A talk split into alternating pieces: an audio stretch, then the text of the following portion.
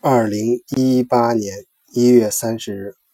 欧洲统计局发布的最新经济数据显示，二零一七年欧元区十九国以及欧盟二十八国内的国内生产总值 GDP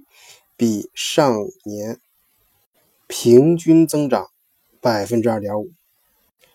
平均失业率降低到百分之九以下。通货膨胀持续稳定在百分之一点三左右，这是自二零零七年金融危机以来欧洲两大经济区 GDP 增幅最高的一年，同时也小幅度超越了二零一七年美国百分之二点三的 GDP 增长。在政府方面，财政赤字明显改善，同时银行降低了不良贷款，企业负债与 GDP 比也持续下降。一系列数据显示，二零一七年无疑是以自欧债危机以来欧洲经济表现最为亮眼的一年。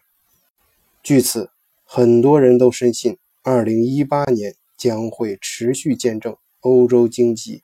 强势复苏。